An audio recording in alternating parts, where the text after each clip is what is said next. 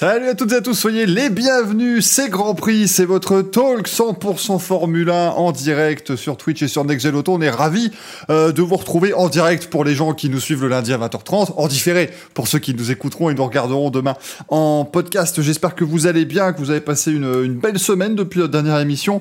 Ah, c'est sûr que c'est moins animé, hein, ce qu'on va voir ce soir par rapport à la semaine dernière avec l'accrochage qui était vraiment, euh, euh, vraiment quasiment en direct, mais on va quand même en parler ce soir de cet accrochage, encore une fois, Lewis Hamilton, Max Verstappen et plutôt bien sûr euh, des euh, différentes euh, choses que Red Bull est en train d'entreprendre, on va dire, pour essayer de, faire vraiment de son cas un cas d'école. On vous parlera également de la fin du calendrier de cette saison 2021. Ça bouge un petit peu. On sait évidemment que la pandémie n'est pas décidée encore à nous laisser tranquilles, donc il va peut-être falloir un petit peu modifier les choses et on en parlera bien sûr. Et puis on terminera avec les essais de la saison 2022. Alors évidemment, c'est encore loin, mais on a des premières bribes qui sont en train d'être annoncées, en tout cas des, des, coulisses qui sont en train d'être dévoilées.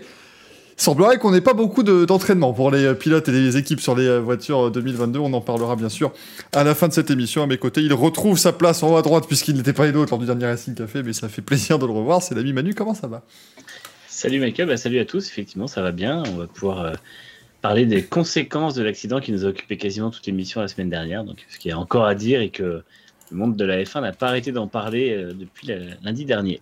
J'aimerais, j'aimerais quand même que nos amis euh, de chez Red Bull notamment se calment un peu parce que nous, euh, le 9 août, on est off. Hein, on ne fait pas d'émission le 9 août. Alors s'ils pouvaient avoir réglé tous leurs soucis pour qu'on évite de devoir en reparler en, en, long, large et en travers dans l'émission qui suit. Et puis on retrouve également l'ami Alexandre qui euh, est l'un des rédacteurs hein, de Next Auto. Comment ça va? Ça va, ça va, on rempile et donc je suis très heureux d'être ici. Puis on va avoir une pensée pour tous ceux qui ont pété leur rétroviseur, qu'on va dire le prix du crash de Verstappen, ça les, ça les rassurera. C'est ça, hein, c'est-à-dire que là, euh, et encore, ils nous ont annoncé le prix, mais sans la franchise. Euh, donc vraiment, il n'y a pas de panique à vous faire, il y a bien pire. Euh, bien sûr, c'est vrai que voilà, hein, c'est encore une fois l'histoire. Donc on rappelle bien sûr, bon bah voilà, Lewis Hamilton, Max Verstappen se percutent dans le premier tour du Grand Prix de Grande-Bretagne à Silverstone. Max Verstappen est victime d'un terrible accident, 51 G encaissé, 10 secondes de pénalité pour Lewis Hamilton qui remporte quand même le Grand Prix. Déjà, dimanche, euh, lors du Grand Prix, euh, c'était compliqué chez euh, Red Bull d'accepter ce qui se passait là. Et eh bien, autant vous dire que depuis, ils ont un petit peu bataillé ils ont enfoncé le clou. C'est-à-dire que maintenant, chez Red Bull, on a carrément engagé, on s'est offert les services d'un avocat pour justement aller fouiller Manu au niveau de cette, cette pénalité de Lewis Hamilton. L'objectif est quand même, ben soit d'aller le traduire directement devant le tribunal international, je ne sais pas, hein. peut-être qu'ils veulent directement l'amener à la haie, Lewis Hamilton, mais en tout cas, ils veulent qu'il y ait une pénalité un peu plus importante. Ouais, c'est ça. Ils veulent, euh, ils veulent réussir à, à prouver que euh, la, sanction en fait qui a été donnée à Hamilton pendant la course n'était pas suffisante, puisque en fait eux, ce qu'ils voient au bout du compte, c'est qu'il y a eu un 25-0 pour Hamilton sur Verstappen et que en fait euh, leurs deux avances qui étaient quand même assez confortables aux, deux championnats sont aujourd'hui de 4 et 8 points. Donc c'est vrai que le but pour eux, c'est de, faire pénaliser Hamilton a posteriori Évidemment, sous quel, euh, comment et pourquoi, c'est un peu plus compliqué à savoir. En tout cas, sur quel axe ils veulent essayer d'aller, d'autant que euh, ça reste quand même des décisions sportives qui euh, se réfèrent à un, problème sportif en piste. Donc, ce serait quand même une première et il faut que, Red Bull arrive avec cet avocat à trouver un angle. Donc, c'est pas encore, pas encore gagné. Ouais, c'est effectivement compliqué, hein, Alexandre. tu nous le disais, effectivement, le, prix un petit peu élevé hein, de, l'accident. On est à 1,6 million à peu près. Ce qui est déjà pas mal. Euh, alors, tout d'abord, je voudrais rappeler qu'Helmut Marco a un doctorat en droit. Donc, euh, il y avait peut-être un, avocat à aller chercher pour pas cher. Parce que, effectivement, je pense que, que est-ce que, ça, est -ce que Red Bull espère vraiment euh, pouvoir euh, hausser cette pénalité d'Hamilton. J'ai pas souvenir qu'il y ait eu des, cas comme ça par le passé. Est-ce que c'est davantage un but de communication pour mettre la pression sur Mercedes euh, avant les, prochains Grands Prix? C'est sans doute pour cela. D'ailleurs, c'est paradoxal parce que ça va leur coûter de l'argent, cet avocat. Ils J'imagine qu'ils ne prendront pas le, premier venu. Et au moment même où ils se plaignent que, le prix du crash, donc 1,6 million, les handicaps dans, dans, la course au budget plafonné. Donc, c'est comme, à mon avis, souvent chez Red Bull, c'est beaucoup d'agitation. Euh, et pour, à mon avis, pour, pour aboutir à pas grand-chose, plutôt une dispersion d'énergie alors qu'il y a un Grand Prix dans quelques jours. Ouais, euh, Helmut Marco a dit donc l'avocat doit enquêter sur ce que nous pouvons faire dans une telle situation au sein du cadre légal du sport. On a été chanceux que rien de sérieux n'arrive à Max. C'est vrai que Christian Horner aussi, on a rajouté une petite couche hein, sur ce que l'accident aurait pu faire à, Max Verstappen. Je, vraiment, je, je, vais leur envoyer, je, je, dois avoir leur adresse mail quelque part, je leur enverrai l'accident de Kenny Brack et ils vont, ils vont peut-être me, répondre autre chose. Euh, la voiture est détruite, le moteur possiblement aussi. On ne peut pas laisser passer cela. Une suspension pour Hamilton serait justifiée. Je, enfin, c'est extraordinaire. J'adorerais vraiment qu'ils le gardent secret jusqu'au tout dernier moment. Vous savez, le nom de l'avocat, qu'ils arrivent à la cour et c'est Helmut Marco, qui est l'avocat de l'équipe. Alors là, ça ce serait euh, absolument On a engagé un avocat. Mais d'ailleurs, je ne sais pas ce que vous en pensez.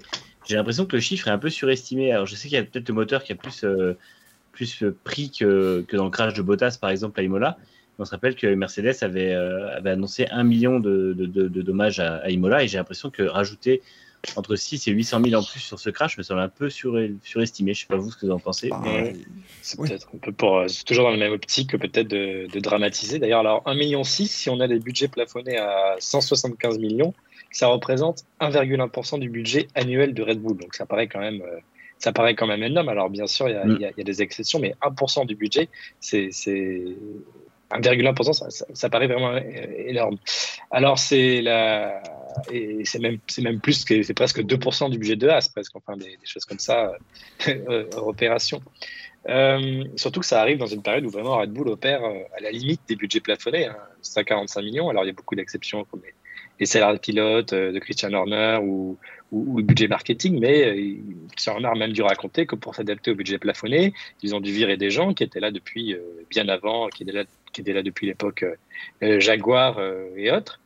Et euh, ça arrive d'autant plus mal que Red Bull dépense euh, beaucoup, euh, beaucoup d'argent cette saison pour produire de nouvelles pièces pour, pour cette année, parce qu'ils ont, ils semblent vouloir développer plus la voiture que, Mercedes pour cette année. Alors voilà, ça va coûter encore plus cher, alors qu'ils ont déjà beaucoup à faire avec la voiture de cette année, avec la voiture de l'an prochain. Ça va ralentir la production des, nouvelles pièces. D'ailleurs, moi, je m'interrogeais sur le coût, du, le coût du remplacement du moteur s'il est abîmé, parce que Red Bull investit beaucoup, mais les budgets moteurs sont pas compris dans les plafonds. Ce qui veut dire que tout l'argent qu'ils mettent sur euh, Red Bull Powertrains actuellement n'est pas dans, les petits plafonds. Alors, c'est un peu ma question est-ce que les budgets réparation moteur sont, euh, sont, sont, sont, pas compris euh, dans les budgets plafonnés ou alors c'est des budgets de réparation ou alors c'est des budgets moteurs? Bref, ça, ça, ça m'interpelle un peu sur ça. Non, c'est sûr que c'est tort. Moi, moi j'avoue que les, Enfin, franchement, 1,6 million. J'ai l'impression qu'au prochain crash, ce sera 2 millions, puis 2 millions 7, oui. La, la, voiture peut pas non plus. Enfin, je suis désolé, ils ont oui, c'est un gros crash, mais enfin, ils ont juste cassé le côté droit de la voiture. Hein. Euh, ça me paraît très très cher. Alors que Bottas, lui, avait tapé des 80 hein, à, mm. Imola. Il, avait, il avait tout pris. Il fallait tout remplacer sur la voiture. Là, bon, bah oui, il tape fort à l'arrière droit. Mais enfin, c'est pas non plus. Euh, encore une fois, moi, je, fais, je, fais partie de ces gens qui vous disent non, c'est pas le crash du siècle, excusez-moi. Euh, je, je, comprends pas qu'on nous sorte un chiffre pareil. Mais en même temps, comme c'est Red Bull, je suis pas surpris. Bah, c'est dans leur stratégie. Ce qui est drôle, c'est que c'est du simple au double entre la première estimation et le, chiffre final qui sort. Et effectivement, tu sens qu'il euh, est sûrement proche du million. Ça, ça m'étonnerait pas parce que je pense qu'il y a eu beaucoup de choses. La, la, cellule de survie a peut-être été touchée et ce genre de choses. Donc, euh, il y aura des remplacements à faire sur des pièces vraiment fondamentales de la voiture. Mais de là, effectivement, enfin pour moi, un million six, ça veut dire qu'on récupère absolument rien de la voiture et c'est pas le cas ici.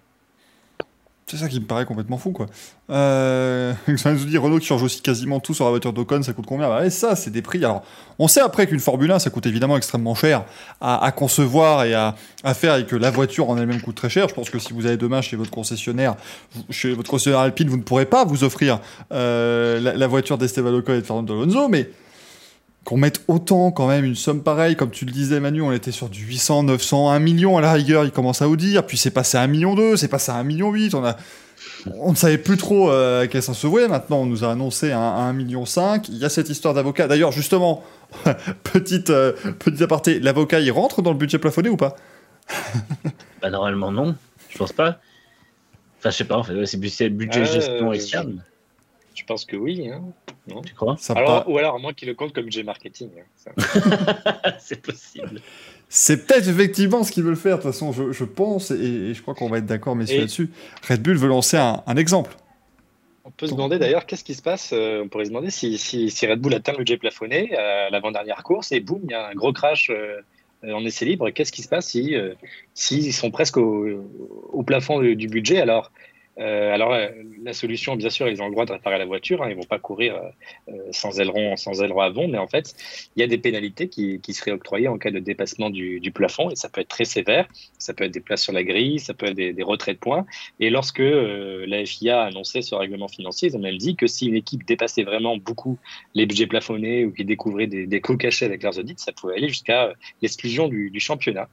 C'est un petit peu le, côté de ce, ce, nouveau règlement financier qu'on n'a peut-être pas assez, euh, assez abordé euh, quand, quand il est arrivé. C'est que on pourrait tout à fait avoir une équipe qui écrase tout euh, l'an prochain. Et puis, trois mois après la fin de la saison, la FIA, en faisant des enquêtes, et ils ont engagé le cabinet de loi, je crois, pour faire des enquêtes, découvrent qu'ils ont explosé le budget et ils seraient destitués. Donc, ça demande un, casse-tête pour être vérifié. mais donc voilà, Red Bull, imaginons que Marc Verstappen soit obligé de partir trois places plus loin sur la grille à Abu Dhabi pour le dernier Grand Prix, alors que le titre avec le titre est en jeu, là, je vous avouerai que, que Red Bull aura en travers ce, crash. Mais bon, après, c'est le, c'est le boulot des directeurs financiers. Et je pense que c'est le pire métier du monde cette année, euh, directeur financier en C'est ça, je pense, je pense qu'ils feront comme Mercedes, ils feront, euh, ils, stop, ils, annuleront des séances d'essai ou des, choses comme ça en fait pour essayer de compenser euh, mm. l'argent perdu dans les crashs. Après, je vois dans le chat, on nous demande s'il y a le même crash sur la Cali Sprint, ils font payer la FIA. Donc la FIA en fait a une enveloppe prévue par équipe en cas de, gros dégâts. Par contre, ça, ne couvrira jamais le fameux million et demi de, Red Bull. Ouais, on, est sur du 300 000, hein, je crois. 500 000, hein? 300 ou 500, je ne sais plus. 300, euh, je sais plus. Je ne sais plus exactement, on va, on va, on va chercher ça. Euh, pour les trois hein, Sprint, on rappelle, il y, aura une, il y aura encore deux essais, le premier à Monza, le deuxième peut-être en Arabie Saoudite. On en parlera tout à l'heure. Vous savez, c'est extraordinaire ce qui est en train de se tramer euh, euh, là-bas. Euh, mais, mais voilà, c'est vrai qu'il va falloir expliquer quand même aux, novices. Alors, je, je, pense que ça n'arrivera pas jusque-là, mais imaginez, vous avez un Grand Prix où il y a une, une voiture qui, qui doit, enfin, une équipe qui a ces deux voitures qui perdent 10 places sur la grille. Il va falloir expliquer aux gens. Alors, oui, oui, non, rien fait. Il n'y a pas eu de casse moteur. Il y a, non, non. Ils ont dépensé trop d'argent. Et là, maintenant, ça va devenir. Et puis alors après, s'il y a des destitutions, ça devient le Tour de France et ça devient, ça devient évidemment très compliqué. Est-ce qu'on aurait des championnats non attribués, comme, comme en cyclisme, ce serait très drôle. la, FIA qui serait obligée de refaire évidemment les trophées, puisqu'ils mettent euh, à chaque fois les, les logos. Mylène qui nous dit Mais bout de Marco va ouvrir une de litchi pour aider à financer les dégâts. Mais je crois qu'ils en sont presque là. Hein. Ah, mais oui. Je, je, pense qu'ils diraient euh, voilà, si avec leur avocat ça ne fonctionne pas, bah voilà, euh, nous avons fait un, un crowdfunding parce que sinon, vous comprenez, on pourrait pas finir la saison et euh, personne ne voudrait que Mercedes de gagner un titre comme ça. C'est un peu, c'est un peu, on, grossit le trait bien sûr, mais je commence à avoir l'impression que c'est la rhétorique qui devient presque réelle en fait. On, pourrait presque vous préparer pour l'émission de la semaine prochaine un quiz. Est-ce que Red Bull l'a dit ou ne l'a pas dit avec des trucs complètement farfelus, mais ça, vous mettrez le doute. Ah, c'est sûr. Après, ça, risque de créer un, véritable précédent quand même, parce que le fond du débat, c'est celui-là aussi si euh, la décision était changée euh, sur le, plan légal et que, que l'avocat parvenait à faire passer ça devant un tribunal et à, revoir le. J'y crois pas une seconde, mais à revoir le, la, sanction, est-ce que derrière, ça créerait pas un précédent trop important euh, avec des, possibilités de faire. Et ça ouvrirait pas une boîte de Pandore sur les possibilités de faire appel de toutes les décisions tout le temps et en fait que tout se joue sur tapis vert quelques mois après. C'est ça le, le, le, gros risque que fait courir Red Bull à la F1 en faisant ça, même si je pense pas que ça, ce qui, serait drôle, ce, qui serait drôle, c'est que la FIA revoit la, décision à la baisse et, blanchisse. mais tu en plus, cette année, il y, a un peu, il y a un peu des trucs comme ça, euh, donc je pense que c'est pas impossible. Mais je pense pas. D'ailleurs, euh, ils n'avaient pas engagé d'avocat pour porter plainte sur les, sur les ailerons arrière. Finalement, ils ne l'ont jamais fait. Euh, sur, les, sur les ailerons arrière flexibles. Donc, je pense que ça rentre dans le même ordre, c'est-à-dire de, de, l'intox ou montrer les muscles. Et puis voilà, ça, ça ira pas, ça ira pas chercher plus loin, à, même savoir s'ils vont vraiment porter plainte hein, euh, et aller jusqu'au bout. Ils peuvent retirer leur plainte à tout moment quand on n'en parlera plus euh, au milieu de l'été. Euh, peut-être que ça se passera comme ça aussi. Mais là, je pense qu'ils compteront sur beaucoup de gens pour leur rappeler ce qu'ils ont dit, parce que des fois, c'est bien de faire des, déclarations, mais il faut, il faut parfois aussi euh, pouvoir euh, les, assumer derrière. Mais, mais je suis d'accord avec toi, Manu, c'est-à-dire que maintenant, quelqu'un qui se prend une pénalité de 5 secondes, bah, l'équipe devrait avoir le droit de faire appel derrière. C'est ça, en fait, qui est gênant. Euh, après, honnêtement, on est d'accord. Il y a de grandes chances que l'avocat voilà, ait, déposé réclamation et que la FIA lui dise non merci, au revoir et on passe à autre chose parce que ça, ça ne fait pas partie des pénalités pouvant faire l'objet d'un appel. Il y, a, il y, a, un précédent, c'est la, pénalité d'Alpha en Émilie-Romagne en, en mai dernier. Vous avez vu cette pénalité qui était, qui était tout à fait bizarre. Même la FIA avait reconnu qu'il y avait deux points de règlement qui se, qui se contredisaient parce que voilà, il s'était, il s'était, il avait dépassé. Enfin, c'était complexe. Il avait dépassé derrière. Il n'avait pas dépassé alors qu'il pouvait dépasser derrière la ligne de safety car. Et voilà, la FIA avait d'ailleurs changé la règle après. Mais même, même si la FIA avait reconnu cette contradiction et l'appel avait été rejeté sur la pénalité. Alors même que je pense que Alpha avait plus de raisons de faire appel que, que, que Red Bull. Donc voilà, ça montre bien un, indice sur l'issue à attendre de cette plainte. Bah, de toute façon, ouais, pour, pour l'issue à attendre, je pense qu'il n'y a pas trop de doute dans le sens où, à mon avis, le seul euh, levier qu'ils auraient, ce serait de, de, dire en gros que ça a coûté cher sportivement et cher financièrement et que ça, la pénalité est légère, mais en final, ils reviendraient à mettre la FIA devant le fait qu'ils veulent punir la conséquence d'une action et pas la cause. Donc, euh, la FIA, je pense, n'ira jamais euh, sur ce terrain-là, parce que même s'ils le font, on l'a vu euh, déjà cette saison, mais ils disent toujours qu'ils ne pénalisent pas les conséquences d'un accident. Est-ce qu'on n'a pas là, euh, messieurs, aussi une simple volonté de, voilà, de, comme on le disait un petit peu la semaine dernière, de mettre le doute dans, la tête de, Mercedes? Et, est-ce que finalement, chez Red Bull, on ne serait pas un peu déçu du fait que là, maintenant, on est en train de, de brasser beaucoup d'air et de, voilà, de, battre les bras de manière énergique? Et chez Mercedes, on n'a aucune réponse euh, à leur apporter, à part faire une vidéo rigolote avec Valtteri Bottas qui gère le Twitter de l'équipe. On sent que ça ne, les, ça, ne ça ne les perturbe pas le moins du monde. Euh, je pense qu'ils s'attendaient peut-être au moins une réaction aussi, de dire bah, écoutez, euh, faites ce que vous voulez, mais il n'y a pas de raison. Mais alors que finalement, il y a, y a, silence radio chez, chez Mercedes. Vas-y, Alex. Oui, non, ça, montre bien que je pense que Red Bull va s'épuiser à force de se perdre dans ces combats-là parce que c'est tempête comme ça et ils en ont fait une à Silverstone, mais ils n'en feront pas à chaque Grand Prix, c'est impossible autrement. Et euh, chez Mercedes, on affiche une certaine sérénité parce qu'on a gagné les, on a gagné les sept titres de champion du monde, parce qu'on s'attendait à passer par ce genre d'épreuve, de ne plus avoir la, meilleure voiture. Euh, Totolov disait voilà, chaque année, j'étais très pessimiste. Hein, d'ailleurs, on s'en moquait de lui. On disait voilà, presque Totolov disait c'est un miracle si on arrive en Q2 avant, avant chaque Grand Prix. Et, et c'est cet état d'esprit finalement de refuser l'autosuffisance qui va porter ses fruits. Et puis Mercedes aussi a des raisons d'être rassuré parce que si Red Bull panique, c'est que ils ont vu que les évolutions de Mercedes, euh, même euh, Chauvelin, l'ingénieur en chef, l'a dit, elles ont bien fonctionné. Et à mon avis, est-ce que Red Bull est la meilleure voiture? Bon, peut-être en Hongrie parce que c'est un circuit tortueux, mais sur des circuits rapides du jeu Austin, hein, qui est dans son premier secteur par exemple, et penser à Silverstone ou des circuits comme ça, ça va plus être aussi évident. Donc il y a peut-être une forme de panique chez Red Bull et Mercedes qui retrouve euh, une sérénité. Euh, donc, euh, c'est voilà, ça peut être un vrai, un vrai tournant dans, le championnat. Alors, est-ce que Red Bull va se calmer? Mais là, ce serait vraiment se contredire et reconnaître un peu qu'ils s'étaient trop emportés. Ou est-ce qu'ils vont encore s'énerver? Mais là, ce serait au risque de s'épuiser. Donc, voilà, attention à ne pas se prendre à son propre jeu. on dirait qu'ils étaient presque rentrés dans une espèce de satisfaction du, du combat de, du trash talk un peu depuis le début avec Wolf. Et au final, euh, il y avait eu beaucoup de, déclarations d'un côté comme de l'autre sur l'affaire des ailerons, sur l'affaire des pressions des pneus, même sur l'affaire des, euh, arrêts au stand qui ont finalement été, euh, été revus en. Enfin, la, la, est retournée en arrière. Mais, et au final, c'est vrai qu'il y avait toujours les deux clans qui, qui, y allaient. Là, on a vu qu'après le, le à show, vraiment, c'est pareil. Mercedes et Red Bull ont vraiment beaucoup communiqué sur l'accident. Mais depuis, depuis le lundi suivant le, le Grand Prix de Grande-Bretagne, en fait, Mercedes est passé à autre chose.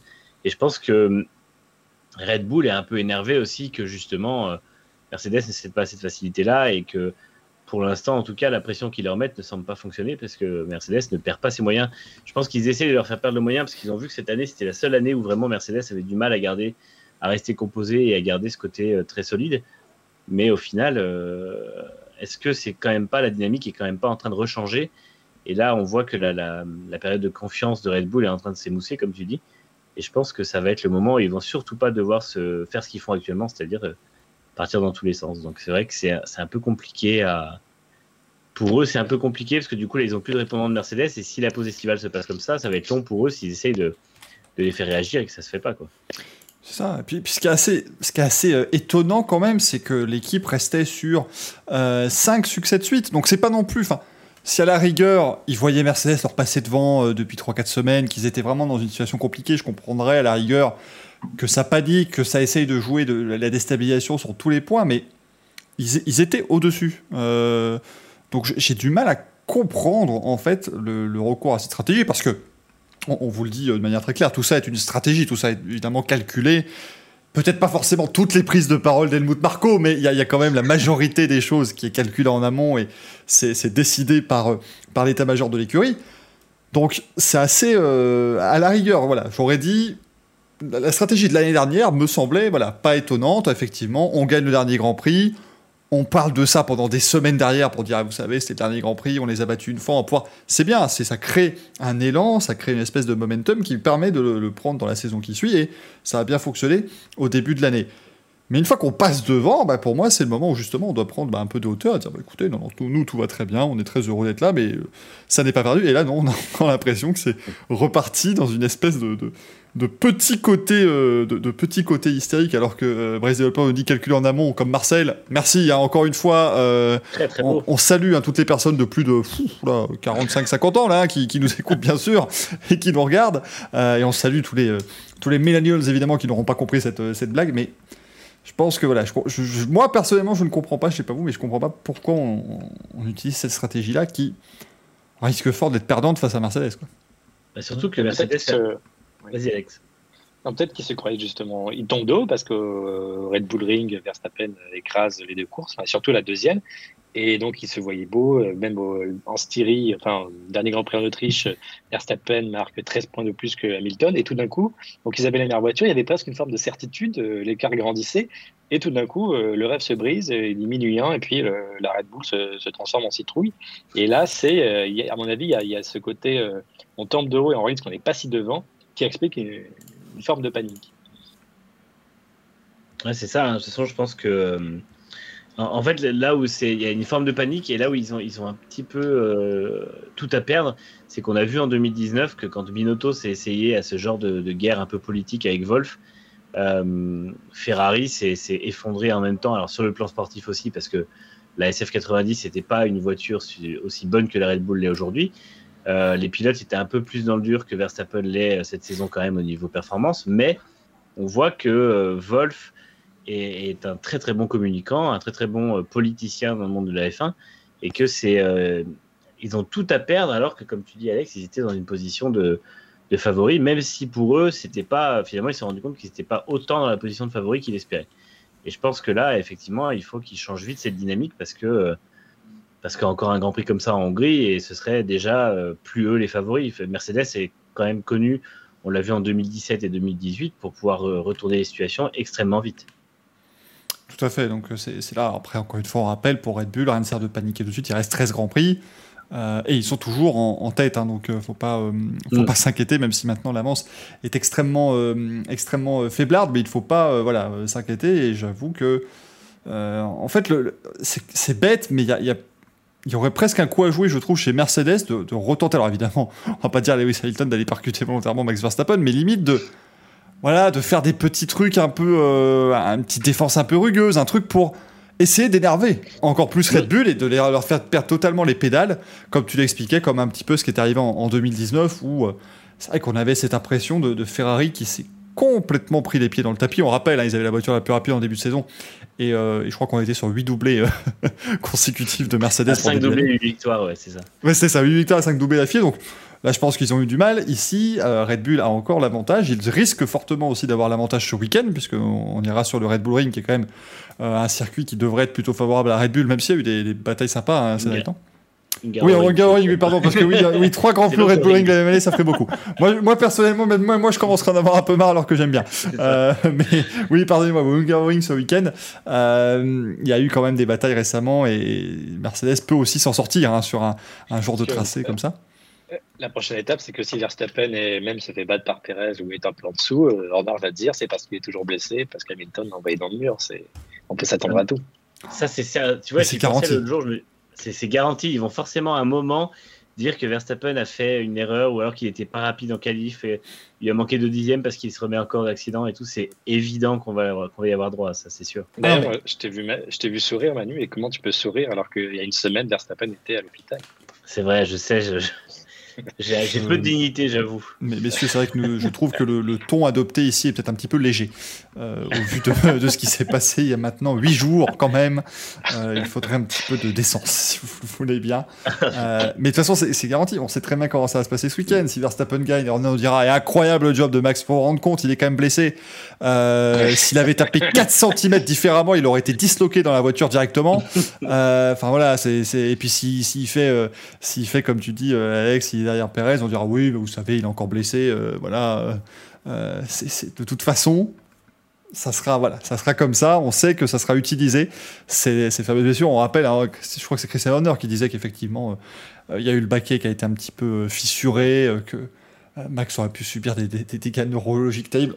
encore une fois, moi, je ne veux pas, je, ne veux pas être méchant, mais c'est un peu ce genre de déclaration, c'est un peu aussi pas très sympathique vis-à-vis de la FIA, quoi, parce que la, voiture est quand même censée être extraordinairement sûre, le circuit est quand même censé être extraordinairement sûr, il commence à nous dire que voilà, euh, il aurait pu finir euh, éparpillé face au puzzle. Je trouve que c'est pas voilà, c'est pas non plus très euh, très le, très. Le jour il y aura, le jour il y aura vraiment quelque chose, qui va croire Horner Le jour où Verstappen sera vraiment blessé, c'est Pierre Lelou. C'est ça, c'est ça, et puis.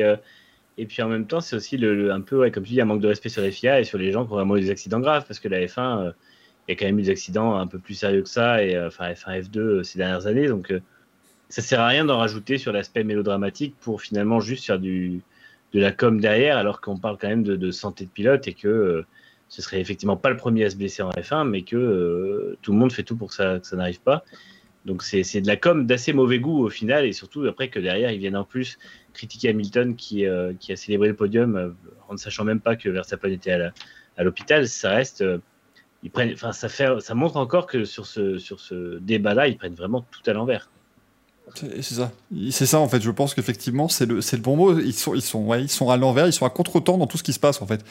Euh, on a, cette impression, et je pense qu'on pourra terminer là-dessus, mais ils sont en train peut-être de se créer une, certaine, une espèce de réalité alternative où, voilà, euh, il s'est passé des trucs terribles. Max Verstappen, rendez-vous compte, il était à l'hôpital. On a vraiment cru que ça allait mal se finir alors qu'il n'y avait strictement rien. Euh, voilà, c'est un peu ce genre de choses. Peut-être on essaie de. Il faudrait pas se, se perdre dans cette réalité alternative parce que le problème, c'est que la, la réalité, c'est celle où à la fin de la saison, on a une remise de prix de la FIA et bon, euh, souvent ces derniers temps, Lewis Hamilton et, et Toto Wolff qui avaient le trophée. Donc ce serait mieux pour Red Bull de peut-être s'ancrer un peu plus dans le, dans le réel et non pas dans l'hypothétique. Surtout qu'à Bakou, ils avaient déjà un peu commencé comme ça. Dès qu'il y avait la crevaison de Verstappen, c'était oh là là, euh, nous en gros on fait tout ce qu'il faut et on a des, des, fournisseurs pneumatiques qui est pas bon, ça aurait pu, ça nous coûte cher, ça aurait pu être dangereux, etc. Alors oui, c'est vrai, mais euh, on a un peu l'impression des fois qu'ils font volontairement abstraction du fait que l'AF1 de toute façon est un sport dangereux et que des, cas, des, accidents comme ça peuvent arriver. C'est vrai que c'est le deuxième plus gros de la, la carrière de Verstappen, probablement, voire le plus gros. Mais euh, c'est le deuxième gros accident en tout cas qu'il a en F1. Mais euh, ça, aurait très bien pu lui arriver euh, sur un problème technique, sur un accrochage avec quelqu'un d'autre. Donc c'est compliqué de, juste en vouloir à Hamilton parce que les deux ont, voulu se, battre dans un virage. Quoi. À la rigueur, la, bonne chose peut-être ce serait de commencer à dire bah voilà, est-ce qu'on peut pas allonger une zone de dégagement, faire des choses, voilà, peut-être essayer de régler les choses parce que c'est vrai que prendre quand même. Ce qui, est, assez surprenant, c'est qu'il y a quoi? Il y a, Entre le moment de du contact et l'impact avec le mur, il y a une seconde 5 à peine. Hein, ça se mm. passe extraordinairement vite et je trouve que c'est un, un, très court laps de temps pour traverser le bac à gravier. Euh, et c'est peut-être là-dessus qu'il faudrait, qu'il faudrait d'ailleurs se, pencher parce que c'est vrai que est-ce que le, virage a assez de dégagement pour une voiture qui sort à 300 km/h Ça, c'est peut-être euh, la meilleure question à se poser. Je pense que Silver. Vas-y, Alex. Et puis, il y a un point, c'est que ces voitures, elles prennent à fond euh, Cobbs maintenant. L'année prochaine, ça, sera, ça devrait plus être le cas. Donc, euh, la sécurité des, des circuits, euh, c'est aussi une question de, du règlement aéro qui est, qui, est, qui est, vraiment trop développé avec des voitures trop rapides. Et donc, euh, ils vont passer à fond des virages qui, même le raidillon de Spa, ça va encore se passer à fond. Donc, on va vraiment faire attention à ce niveau-là. Ouais, c'est ça qui est assez, assez fou, c'est parce que c'est pas la première fois qu'on dit que les Formule 1 vont trop vite. Euh, mais à l'époque, c'était dans les années 80 où, bon, euh, quand on mettait un rail, on était content parce que vous avez vu, il y a un rail maintenant et on, mettait des espèces de barrières, de, de, fin, de comment dire, de, grillage pour, enfin, c'était un niveau de sécurité terrible et donc on disait effectivement, oui, ça va trop vite par rapport à ce niveau de sécurité qui est catastrophique.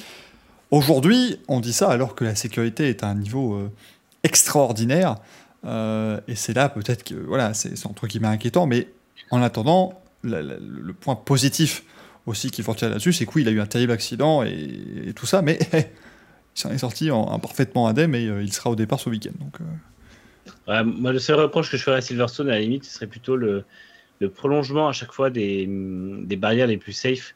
On voit que l'an dernier, Albon est sorti à Sto, il a tapé directement dans le rail. Euh, Kiat est sorti dans, dans Magots ou Beckett, je sais plus, il a tapé directement le mur en béton.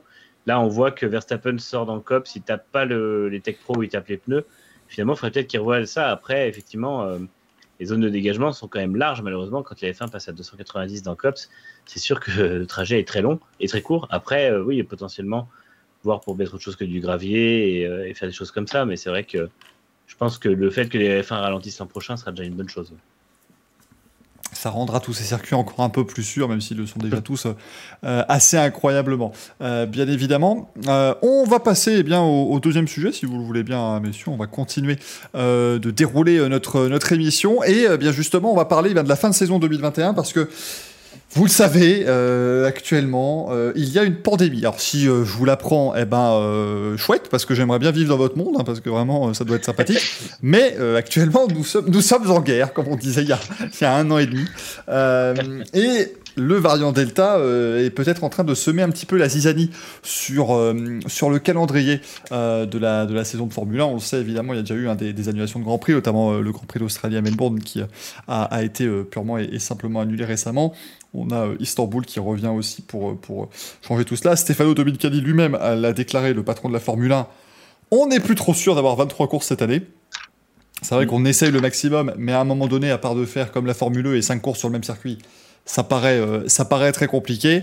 Comme je vous le disais rapidement tout à l'heure, on évoquerait la troisième course, deuxième, la troisième qualif sprint, pardonnez-moi, pour l'Arabie Saoudite, ce qui veut donc dire que globalement, si on commence à évoquer ça, c'est qu'on sait que le Brésil euh, ne, sera, euh, ne sera certainement pas euh, non plus organisé. Le Japon risque aussi fortement de, sauter, hein, puisque bon, ils sont en train de, tout fermer. Actuellement, les, Jeux Olympiques se déroulent à huis clos. Et on a le, Grand Prix de moto aussi qui a, été, qui a été annulé et qui devait avoir lieu plus ou moins en même temps que le, Grand Prix de F1. Donc, cette fin de saison semble changer un petit peu. Il y a aussi une nouvelle qui est tombée aux Pays-Bas aujourd'hui, parce qu'ils ont décidé jusqu'au 1er septembre d'annuler tous les festivals de musique. Ils ont découvert des cas de, Covid après un festival de musique. Alors officiellement, ça prend fin le 1er septembre et Zandvoort, c'est 5 septembre. Et les, organisateurs ont déjà dit que nous, c'est euh, avec tout le public ou, euh, pas de Grand Prix. Donc si les Pays-Bas interdisent tous les festivals, euh, est-ce que la situation va vraiment s'améliorer en septembre, tout début septembre, trois jours après, je ne suis pas sûr. Donc évidemment, un Grand Prix, bon, c'est pas un festival de musique, c'est encore plus gros. Donc à mon avis, Zandvoort, ça, ça, commence aussi à devenir en pointillé. Alors ça dit, c'est une bonne nouvelle pour l'espérance de vie de Lewis Hamilton parce que euh, si, le Grand Prix ne se tient pas, il va pouvoir finir la saison. il ne partira pas de Zandvoort avec les deux jambes dans le plâtre et c'est une très bonne chose pour, euh, pour Lewis Hamilton. Euh, le Grand Prix de Belgique aussi, hein, qui doit se tenir normalement avec 75 000 spectateurs.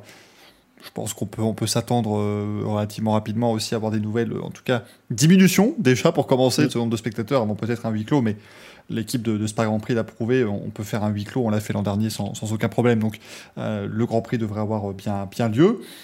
Et puis, euh, il y a donc cette, euh, cette nouvelle, en tout cas pour l'instant, cette rumeur qui commence un peu à enfler, c'est que donc Abu Dhabi fait maintenant partie des pays en zone rouge des, Britanniques, donc vis-à-vis du, variant Delta, ce qui veut dire qu'il faut donc eh effectuer une, quarantaine de, 10 jours, hein, si je ne dis pas de bêtises, à la rentrée justement pour toutes les équipes, puisque les équipes sont basées au, Royaume-Uni pour leur grande majorité. Donc il se dirait qu'actuellement, voilà, potentiellement, et c'est d'ailleurs les, organisateurs du Grand Prix d'Arabie Saoudite l'ont déjà un petit peu évoqué, on pourrait intervertir les deux derniers rendez-vous de la saison, faire Abu Dhabi le 5 décembre et l'Arabie Saoudite le 12 pour que globalement euh, ils doivent rester simplement 3 jours de plus en Arabie Saoudite avant de rentrer euh, pour que les, 10 jours de quarantaine soient passés là-bas. Euh, ce qui voudrait donc dire, messieurs, je veux bien votre avis là-dessus, que potentiellement le titre mondial pourrait se jouer à Jeddah. Tant que c'est pas Abu Dhabi, moi je suis preneur. Hein. Ah ouais, non, mais je crois qu'on est peut-être tombé sur. À, part Sochi, on est tombé sur le seul choix pire pour moi, tu vois. du, coup, je pensais qu'il voulait pas mettre de quali sprint en toute fin de saison. Donc si jamais. Euh, hmm. Si jamais euh, Jeddah c'est le dernier Grand Prix, il va falloir peut-être revoir les plans à un moment donné. Parce que. Bah là, à, part, enfin, honnêtement, à part le faire à Austin, je vois pas. Euh, si on nous avait dit que le titre serait octroyé un samedi en Arabie Saoudite il y a quelques années, on aurait peut-être que. c'est clair. Et puis surtout, c'est le truc, c'est la première chose qu'ils ont dit quand ils ont fait euh, le projet Sprint, c'était le titre ne se jouera pas un samedi. Et là, en fait, tu vois que tout le puzzle est en train de se monter pièce par pièce pour qu'à la fin de la saison, ça se joue le samedi de, de, Jeddah. Il se, se, jouera un vendredi, peut-être. on, va sortir de d'Abu Dhabi avec 26 points d'écart entre les deux. Ça va être ni plus. Ben, c'est terrible, c'est terrible. Et le, deuxième du championnat tombant en panne au départ du Grand Prix, fin de la Cali Sprint, ça sera fini.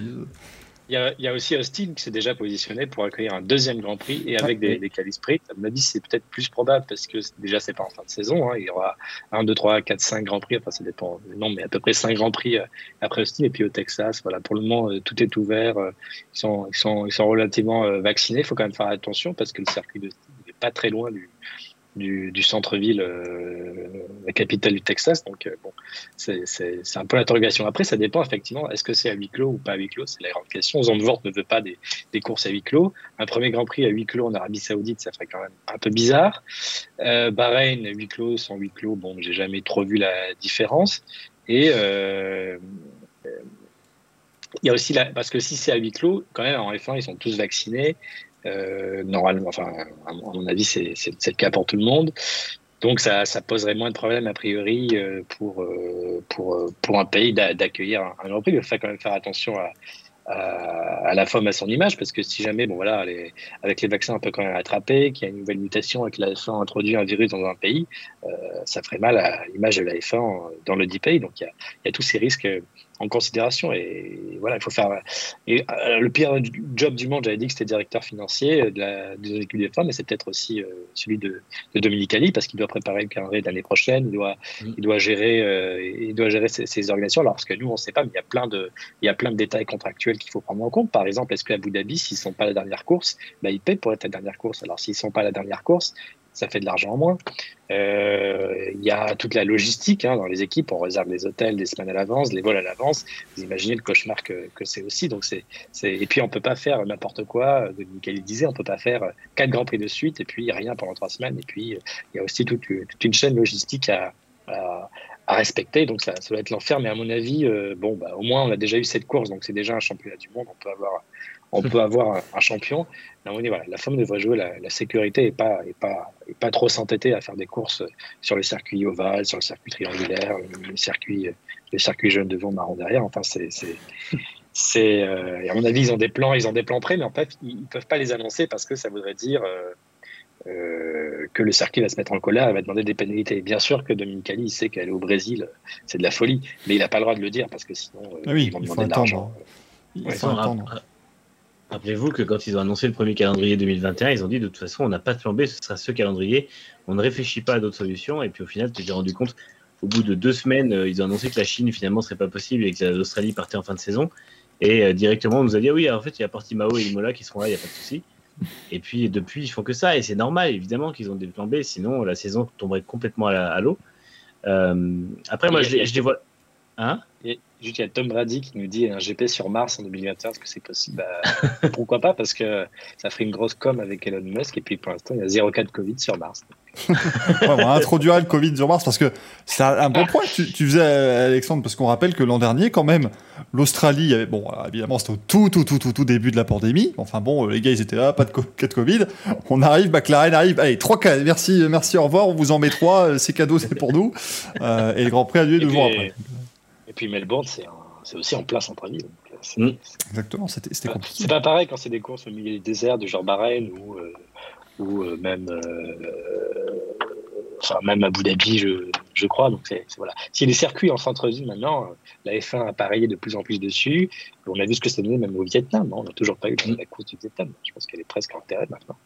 C'était aussi le grand pari. Ils vendaient beaucoup les, les grands prix en centre-ville, à Hanoï, à Miami. Euh, donc, c'est peut-être, il va peut-être falloir revoir euh, un petit peu ça aussi. Il y a Jeddah aussi, c'est reste euh, typiquement le, grand prix, le seul Grand Prix en ville avec Monaco qui, enfin, Bakou, était à, Bakou était à huis clos, Monaco était, était avec des spectateurs, Jeddah voudrait des spectateurs, mais effectivement ils vont sûrement devoir revoir leur plan. Et moi je pense que justement là, je verrais bien la F1 assurer tout ce qu'ils peuvent, c'est-à-dire que je verrais bien décider rapidement de mettre un Grand Prix sur le, le, Outer Bahreïn pour, pour dire au moins on fait un, dernier triple enchaînement en fin de saison avec Bahreïn par exemple, Abu Dhabi ou Jeddah où on inverse les deux derniers. histoire d'avoir des, courses parce qu'ils veulent quand même arriver au maximum de courses. Et en fait, je sens que les, les trois triple headers qui précèdent vont être très compliqués à, maintenir. On voit que bah, Mexique, ça va être quasiment impossible, parce que là aussi, le circuit est proche de la ville. Interlagos, faut pas rêver. Euh, Austin, pour l'instant, ça va, mais la situation aux États-Unis est quand même très très euh, évolutive, donc il faudra se méfier aussi. Zandvoort, il y a des doutes. Monza, alors Monza rouvre la billetterie pour l'instant, mais est-ce qu'ils vont pas faire machine arrière dans l'été? Ça, c'est aussi à voir. Et donc, au final, je pense que tous les, tous les. On voit que le Moyen-Orient l'an dernier était quand même assez solide. Euh, pour accueillir la F1 à huis clos ou non. Donc c'est vrai que je pense que je verrais bien Dominique Ali dire au moins on assure des courses là, on assure déjà un, triple leader pour finir la saison, on assure euh, essayer d'assurer le premier après la, pause estivale et puis au milieu bah, mettre le maximum de courses en revoyant le, le, schéma. Il y aura la Turquie qui est revenue, il y a, eux normalement ils pourront faire aussi à huis clos si besoin. Mais, euh, mais c'est sûr que de toute façon la saison finalement maintenant qu'elle est lancée et qu'elle se lance sur, euh, sur une durée de saison normale, est presque plus compliquée à mettre en place que la saison dernière où au final ils ont mis le, château en place euh, pierre par pierre et puis, euh, et puis avec peu d'annulation parce que tout était fait au dernier moment. Là, ils prévoient déjà les choses pour novembre-décembre et c'est un peu incompatible avec l'évolution de la situation Covid. Donc c'est ça le grand défi cette année. On parle aussi euh, potentiellement du Qatar, euh, qui pourrait être justement ce remplacement de, Melbourne, parce qu'effectivement, on parle aussi du circuit euh, extérieur de Bahreïn. Après, je, pense que, comme vous le dites, même si pour l'instant, il n'y a qu'un seul, qu'un seul emplacement à combler, risque d'en avoir très vite deux ou trois, donc euh, on, peut, on peut encore envisager pas mal de choses. Mais donc le Grand Prix du Qatar qui pourrait hein, euh, faire ses, débuts. On rappelle que le Qatar accueille le, euh, le MotoGP depuis, si je dis pas de bêtises, 2004 sur le circuit de Losail et ce serait aussi sur ce même circuit, bien sûr, que la, Formule 1 se, produirait avant potentiellement de faire un Grand Prix en ville au Qatar, bien sûr, parce que de toute façon, les Grands Prix en ville, c'est génial. Euh, on nous demande Losail, ça passe en F1, ça passe tout à fait. C'est un circuit grade 1, donc qui a le droit d'accueillir un Grand Prix demain, s'ils ont envie. Alors, quelle serait l'idée de faire un Grand Prix un mardi? Je ne sais pas, mais en tout cas, demain, ils auraient le droit de, faire un Grand Prix là-bas, sans aucun problème. Il se murmure même que le Qatar aurait déjà, euh, ou quasiment signé, ou même déjà signé, un contrat de 10 ans, contenant quand même un petit twist, euh, si on en croit les... Euh, je crois que c'était d'ailleurs sur Race Fans que j'ai lu ça, un petit twist qui serait de dire... Sauf 2022 parce a la Coupe du Monde, ça va être super chaud. Mais après, on reprend les 9 années qui suivent. Donc, ce qui peut être intéressant, c'est de voir la, liste des circuits FIA de, de gradins pour voir, de, pour voir les, les, les, idées possibles. Alors, euh, tous les circuits, on n'est pas allé. Bon, il y a Sepang, mais euh, la Malaisie, euh, dès qu'il y a un cas, ils ferment tout, donc ça n'ira pas. Le, il y a évidemment Nürburgring ou Hockenheim qui peuvent, qui peuvent encore revenir. Il y a, bon, ben, pourquoi pas Manicourt, on peut toujours rêver, hein, un retour de la F1 en France. On a Gérez, on a Aragon, euh, on a Fiorano, mais bon là, Christian Horner euh, ne laisserait pas passer ça, je pense, tout près de la piste d'essai de, Ferrari. Et, Mylène, le disait tout à l'heure, Alexandre, c'est terrible parce que si Hamilton a eu son Grand Prix national avec 140 000 spectateurs et que Verstappen doit avoir le huis clos, ah bah là chez Red Bull, on va les entendre parler encore on a, On a, on a aussi Dubaï, mais bon, ça, ça ira, à mon avis, ça n'aura pas lieu parce qu'on a une grosse rivalité entre Abu et Dubaï. Et à mon avis, la piste qu'il faudrait voir, euh, alors, outre la, la Kimi Ring en Finlande, qui pourrait accueillir un Grand Prix, donc peut-être une idée. Mais à mon avis, la F1, à mon avis, aurait tout intérêt à privilégier des courses aux États-Unis parce que c'est leur grand, leur grand dada et un retour à Indianapolis parce que c'est quand même possible. Ça aurait du sens de faire une tournée, deux courses à Austin, une à Indianapolis, euh, ou même euh, une à Austin et deux à Indianapolis parce qu'en plus, Indianapolis, bon, ça peut s'organiser, c'est pas vraiment dans le centre-ville. Donc, pour moi, c'est plutôt la piste que, que j'envisagerais si j'étais euh, si j'étais italien et que je dirigeais la Formule 1. Ouais, parce qu'effectivement, il y a ça. Il y a aussi, euh, j'ai vu que Estoril est encore grade 1, donc euh, circuit aussi si on voulait. Mais bon, tant que Portimao est là, je pense qu'ils auraient du mal à, accepter d'avoir un deuxième Grand Prix du Portugal sur un, autre circuit. donc c'est à voir, hein, effectivement. Alors il y a aussi un grand circuit, ça je ne savais pas. Il y a un circuit au Koweït. Est-ce que vous avez envie de voir le Grand Prix du Koweït? Mais je ne connaissais pas du tout ce circuit. Si en plus ils l'ont créé avec la volonté de faire venir la F1 à l'époque, euh, c'était il y a 3 ans je crois. Ah Donc euh, de voir un gradin et de, au départ ils avaient pris un gradin T je crois en, en objectif, mais ils veulent à terme réussir à, à pourquoi pas faire venir euh, MotoGP et ou F1.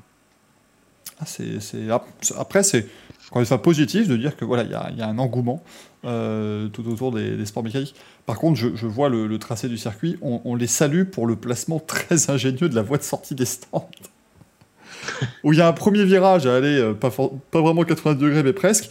La pit lane va extrêmement loin et elle rejoint au milieu de la ligne droite pour euh, bien que tout le monde voilà, se, se percute à cet endroit-là parce que de toute façon les voitures seront également à droite. Donc oui, pourquoi pas, hein, c'est ma foi, c'est encore une fois sympathique. mais sinon, voilà, hein, sur les circuits, oui Manu? Dans, le chat, il y a Tom Brady qui demande le Japon va être annulé? Oui, c'est probable. Hein. Encore une fois, ce qu'on disait, c'est que le MotoGP l'a annulé. Euh, il y, a pas, y a très peu de chances qu'ils y aillent. Et euh, je pense que ça devrait faire partie des annulations prochaines qu'on aura euh, en, annonce officielle, à mon avis. Fabien Kay nous demande, tiens, dans le chat aussi, qui a mis Non, malheureusement, qui a mis, c'est un grade 2.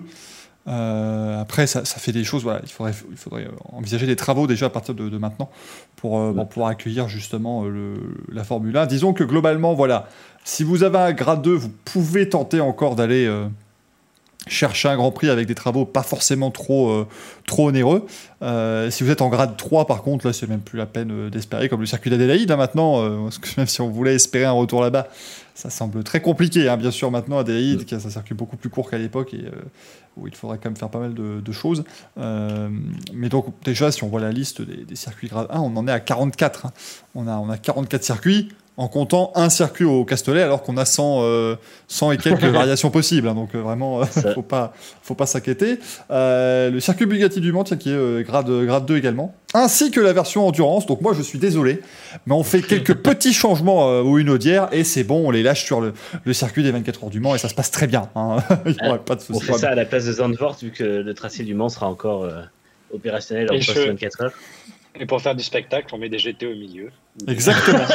Exactement. Moi, je dis, à partir du moment où on accueille la VV Fun Cup, on peut accueillir tous, tous, tous les autres. tu, mets les, W Series avec, comme ça, tu sais, ou, la F3, tu vois, histoire d'avoir euh, le même équivalent que le comment. Ah non, ah non, non, non, non, non, parce que Deleda qui percute, euh, Deleda qui vient percuter une Red Bull, moi je peux pas. Hein, je, là, je peux pas supporter Verstappen qui finit dans le mur à cause de. Suzy Wall, Suzy Wall qui percute Verstappen. Alors là, là, là, ce serait. Euh, vous laissez faire l'émission, hein, si c'est le cas. Vous faites l'émission du Grand Prix. Et Marco, il pète une pile, là. Marco, il court sur la piste, il fait Mais c'est un scandale Ce serait terrible Ce serait absolument incroyable. il y a le, Fuji Speedway aussi que je vois. Alors, le Fuji Speedway, ils ont accueilli les Jeux Olympiques, donc c'est bon, on peut faire le, Grand Prix aussi maintenant dans la, foulée. Il n'y a aucun problème. On, voilà. pourrait avoir deux courses à, on pourrait avoir, euh, je vais déclencher un gros, un gros enthousiasme, on pourrait avoir deux courses à Sochi parce que c'est très safe. Là-bas, c'est leur dernière année. Oh là là, tu vois, tu vois, Alex, j'y pensais, mais je n'osais pas saper le moral des gens, donc c'est cool que tu, aies, que tu aies pris le parti de le faire. C'est la dernière fois, après il y aura Igora, c'est la dernière fois qu'on. C'est vrai. c'est l'an prochain, la dernière, hein, si, si je dis pas de bêtises. Ouais, c'est Ils ont encore 2022. Euh, Igora Drive. Ils ont encore le droit, hein, ils auront le droit à un grand prix avec les nouvelles monoplaces. Et puis après, Igora Drive va, s'en occuper. Euh, sinon, on fait une triplette Igora Drive, Sochi, Moscou. Hein, comme ça, on est bien. Euh, voilà, les gens, les gens seront bien heureux. ou la Corée du Sud. Ah, le circuit Le fameux circuit. Et d'accord qu'ils n'ont pas, ils ont pas construit un seul bâtiment depuis euh, la dernière fois qu'ils y sont allés. Oh non, non, non, la, marina, la marina n'a toujours pas bougé, il faut pas s'inquiéter. Euh, ça, ça, ça risque pas de changer avant un bon, euh, bon bout de temps. On n'a pas parlé, mais le Mexique, je pense qu'on peut aussi faire une croix dessus. Oui, je pense. Ça devient compliqué, ouais, le Mexique aussi. Hein. Ça, devient compliqué, notre avis, Franck, quand on, quand on retrouve dans l'émission aussi que dit Bathurst. Alors, Bathurst est grade 3, malheureusement.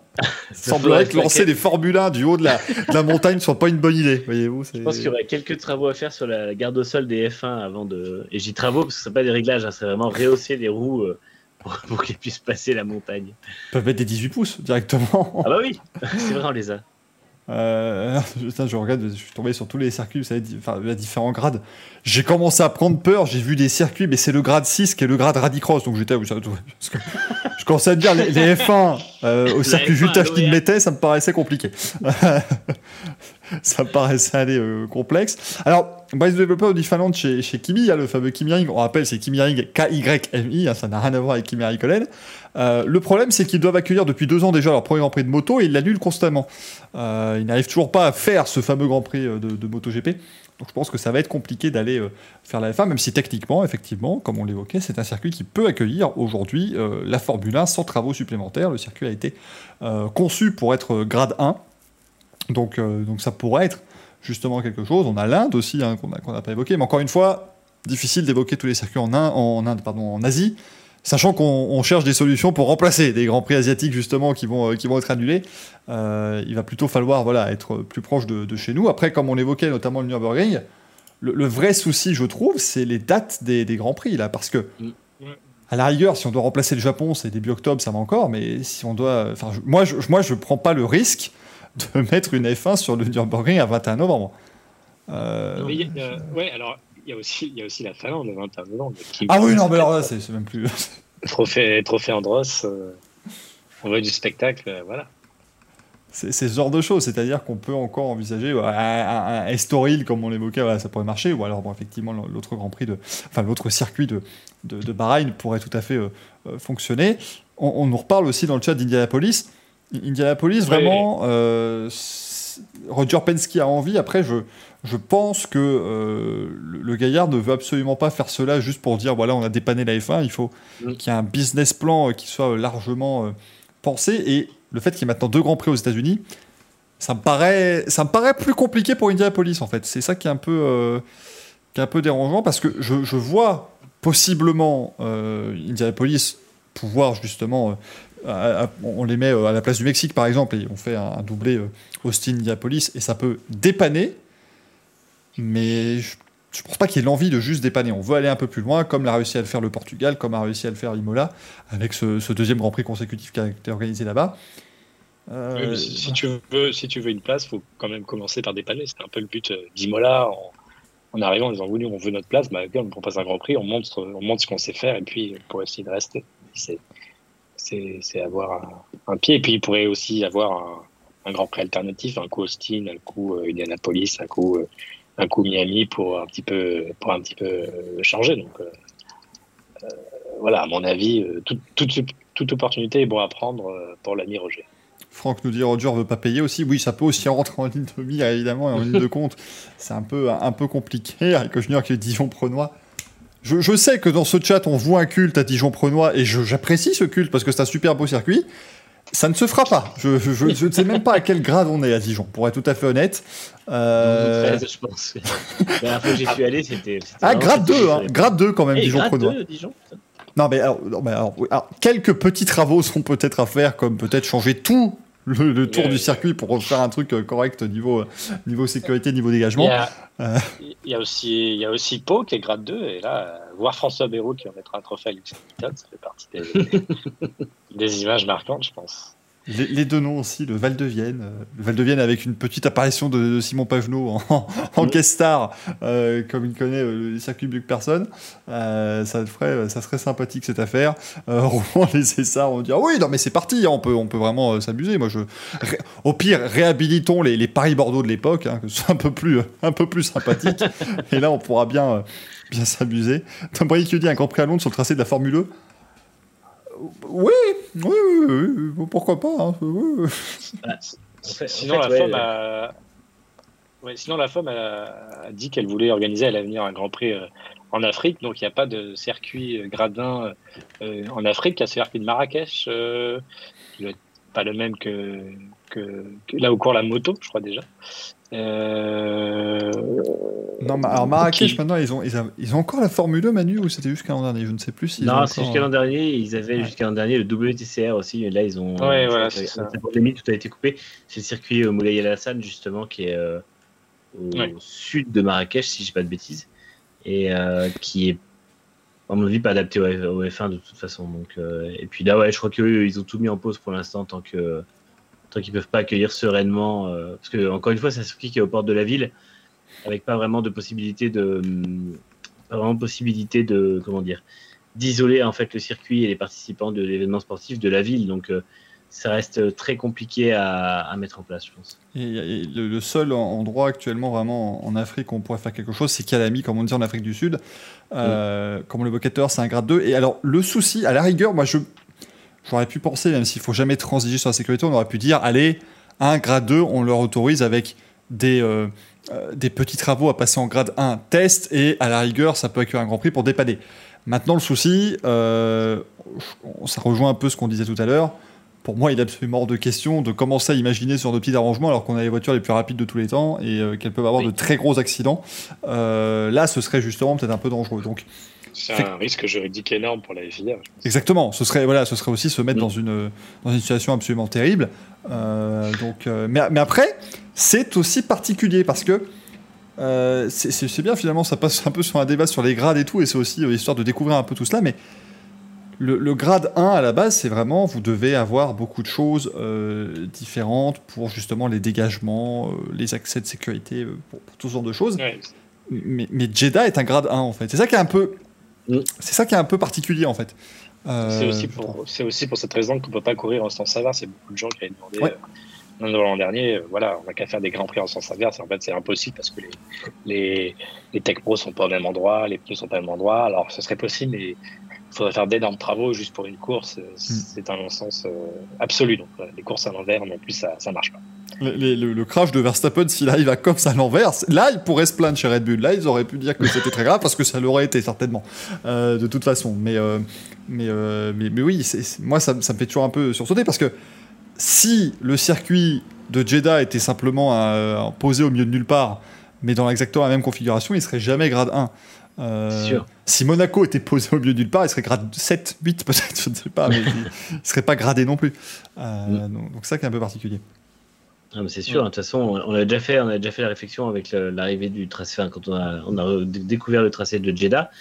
Euh, Bakou aussi, hein, Bakou, il y a quand même des enchaînements qui font vraiment, vraiment peur, notamment le virage 15 qui est en descente et à l'aveugle, enfin, c'est quelque chose de fou. Et c'est vrai qu'à côté de ça, on voit que sur les circuits classiques, est permanent. La FIA est hyper stricte avec certains types de dégagement, certains types de barrières. Et euh, il y a un peu un double discours. Donc, euh, il y aurait la possibilité, je pense, de, convertir des grades 1T ou des grades 2 en grade 1. Mais après, comme tu dis, y a, comme vous dites, il y a risque juridique que bah, euh, s'il y a un gros accident, qu'il y ait des dégâts, il y ait une plainte de la part de l'équipe, que l'équipe veuille que ce soit la FIA qui paye les dégâts, etc. Enfin, on voit déjà que Helmut Marco a dégainé la plainte et l'avocat rapidement, alors que tout était fait dans les, dans les règles de l'art. Donc ça, je pense que personne s'y risquera, à mon avis. Ah, Franck qui nous évoque Dennington, Dennington qui est grade 2 aussi. Euh, puisqu'ils n'ont toujours pas fait les travaux qu'ils devaient faire il y, a, 12 ans pour accueillir euh, de nouveau le Grand Prix, le Grand Prix de, Grande-Bretagne. Euh, c'est c'est Louis qui nous demande combien donc, de circuits tracés sont au grade 1. donc il y a 44 tracés, parce que je vous ai évoqué tout à l'heure Paul Ricard. En fait, c'est pas le cas. Hein. Le Paul Ricard, Seule la version Grand Prix est actuellement homologuée. Il faudrait repasser individuellement une homologation pour chacun des tracés euh, euh, annexes. Euh, mais globalement, pour le moment, vous avez 44 circuits dans 23 pays différents. Par exemple, on a 5 tracés à Sakir du côté de, Bahreïn qui sont homologués. Donc on pourrait faire 5 Grands Prix sur 5 tracés différents. Et voilà, alors le Grand Prix sur le tracé endurance, là moi aussi je prendrais mes vacances à ce moment-là, mais les autres on pourrait, on pourrait, on pourrait discuter. Il y aurait moyen de moyenner effectivement. Donc la, Formule 1 n'est pas du tout à court de, de capacité et de possibilités euh, pour, euh, pour accueillir des Grands Prix. Après, je rejoins un petit peu euh, ce que disait, je crois que c'était, tac tac tac, je l'avais vu dans le, dans le chat, c'était Milan qui vous dit, la FIA n'est pas obligée de remplacer tous les Grands Prix, s'il y en a 21, 22 ou 23, c'est pas dramatique. Je pense qu'on va de tout, doucement aller vers ce, euh, vers ce cas-là plutôt que voilà, à tout prix, à tout prix tout remplacer. Ils, ils, ont, ils, ont, ils en mettront 32 l'année prochaine pour attraper. C'est ça, voilà, il n'y a, pas de souci. Sinon, on peut faire, euh, à un moment donné, ils peuvent aussi faire comme, la, comme le fait la, moto.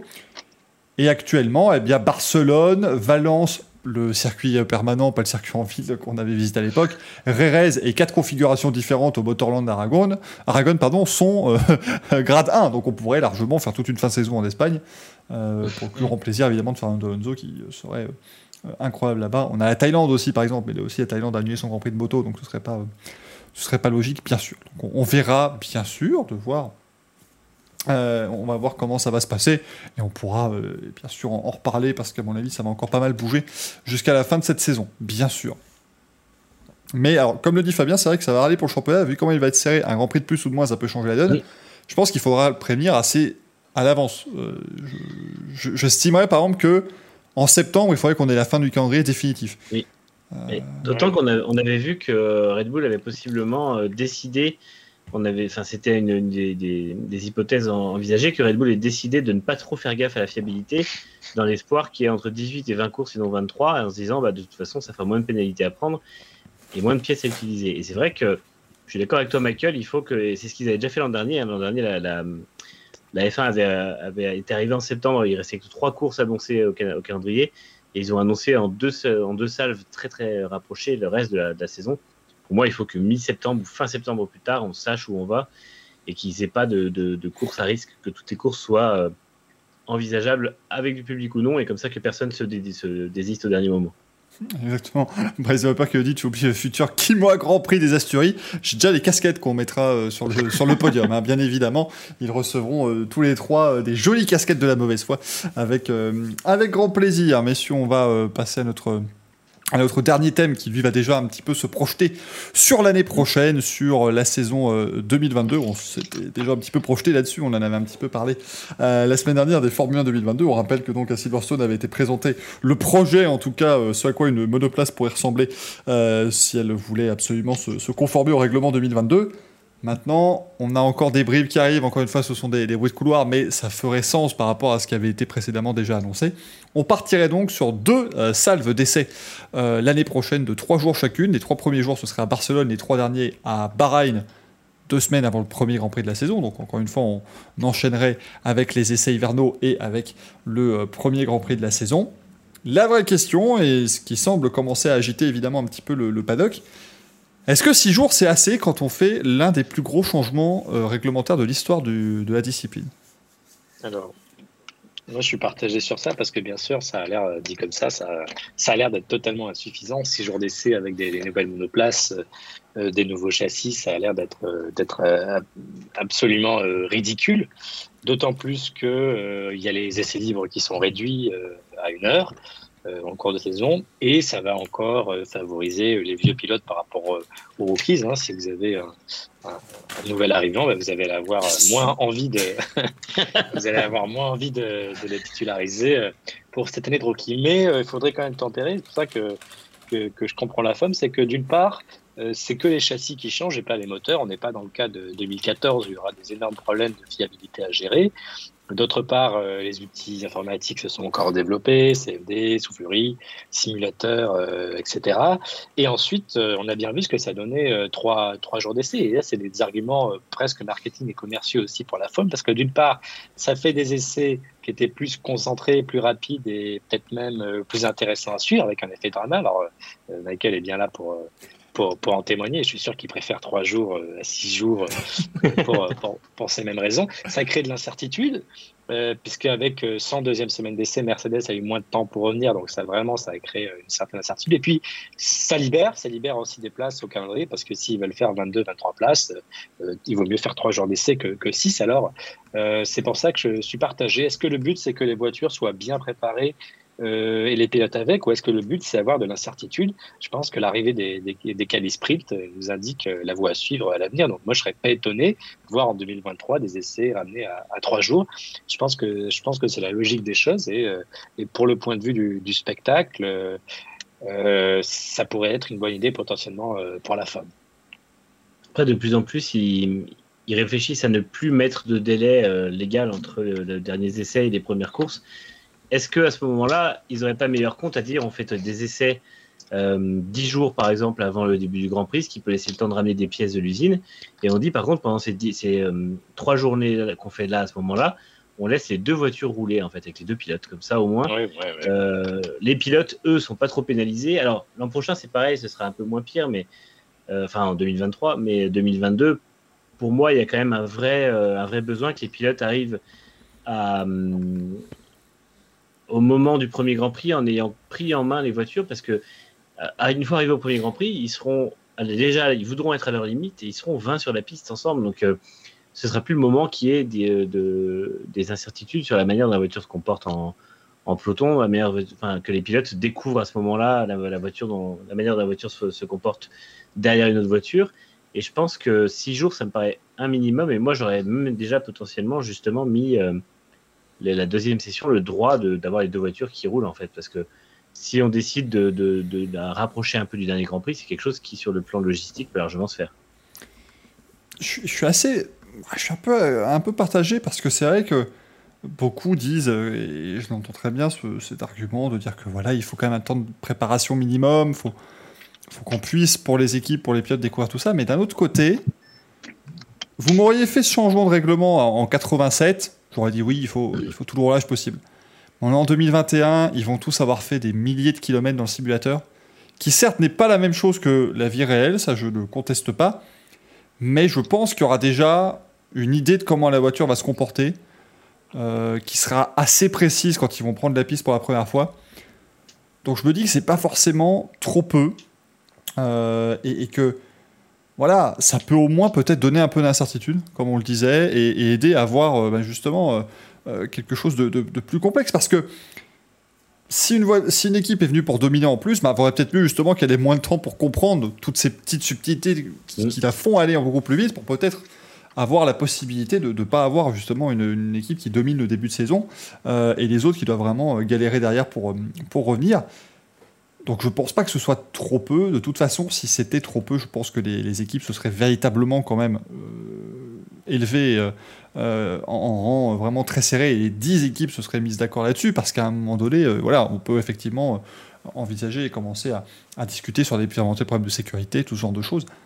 Mais, mais pour moi, ça me choque pas trop de n'avoir que, que 6 journées d'essai.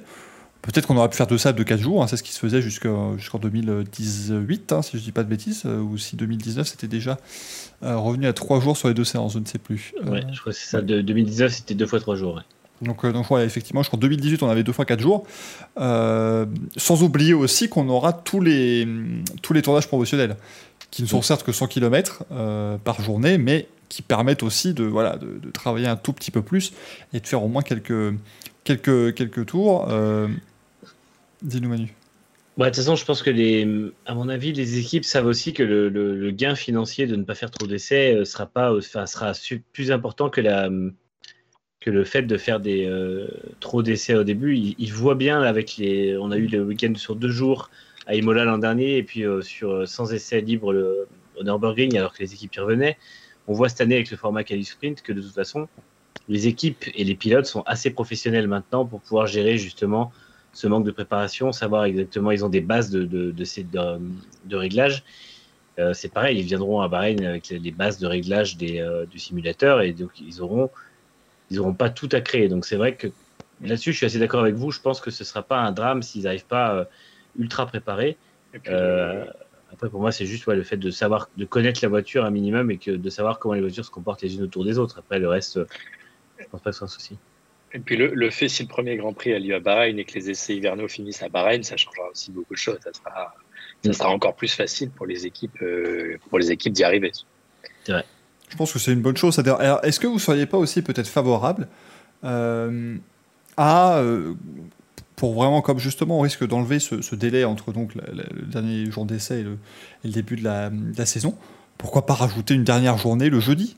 Euh, à Bahreïn, ou le mercredi, pour que le jeudi reste une journée de, de médias, mais peut-être une dernière journée voilà, à, Bahreïn le mercredi, et c'est collectif. Ah, voilà. Euh, ça, ça suffisait pas de rentabiliser le vendredi, maintenant il faut même que le jeudi. Exactement, et vendre plein de billets pour que les gens. Euh, mais c'est vrai que ça pourrait être la solution. Oui, bah, oui effectivement, vendre des, vendre des billets.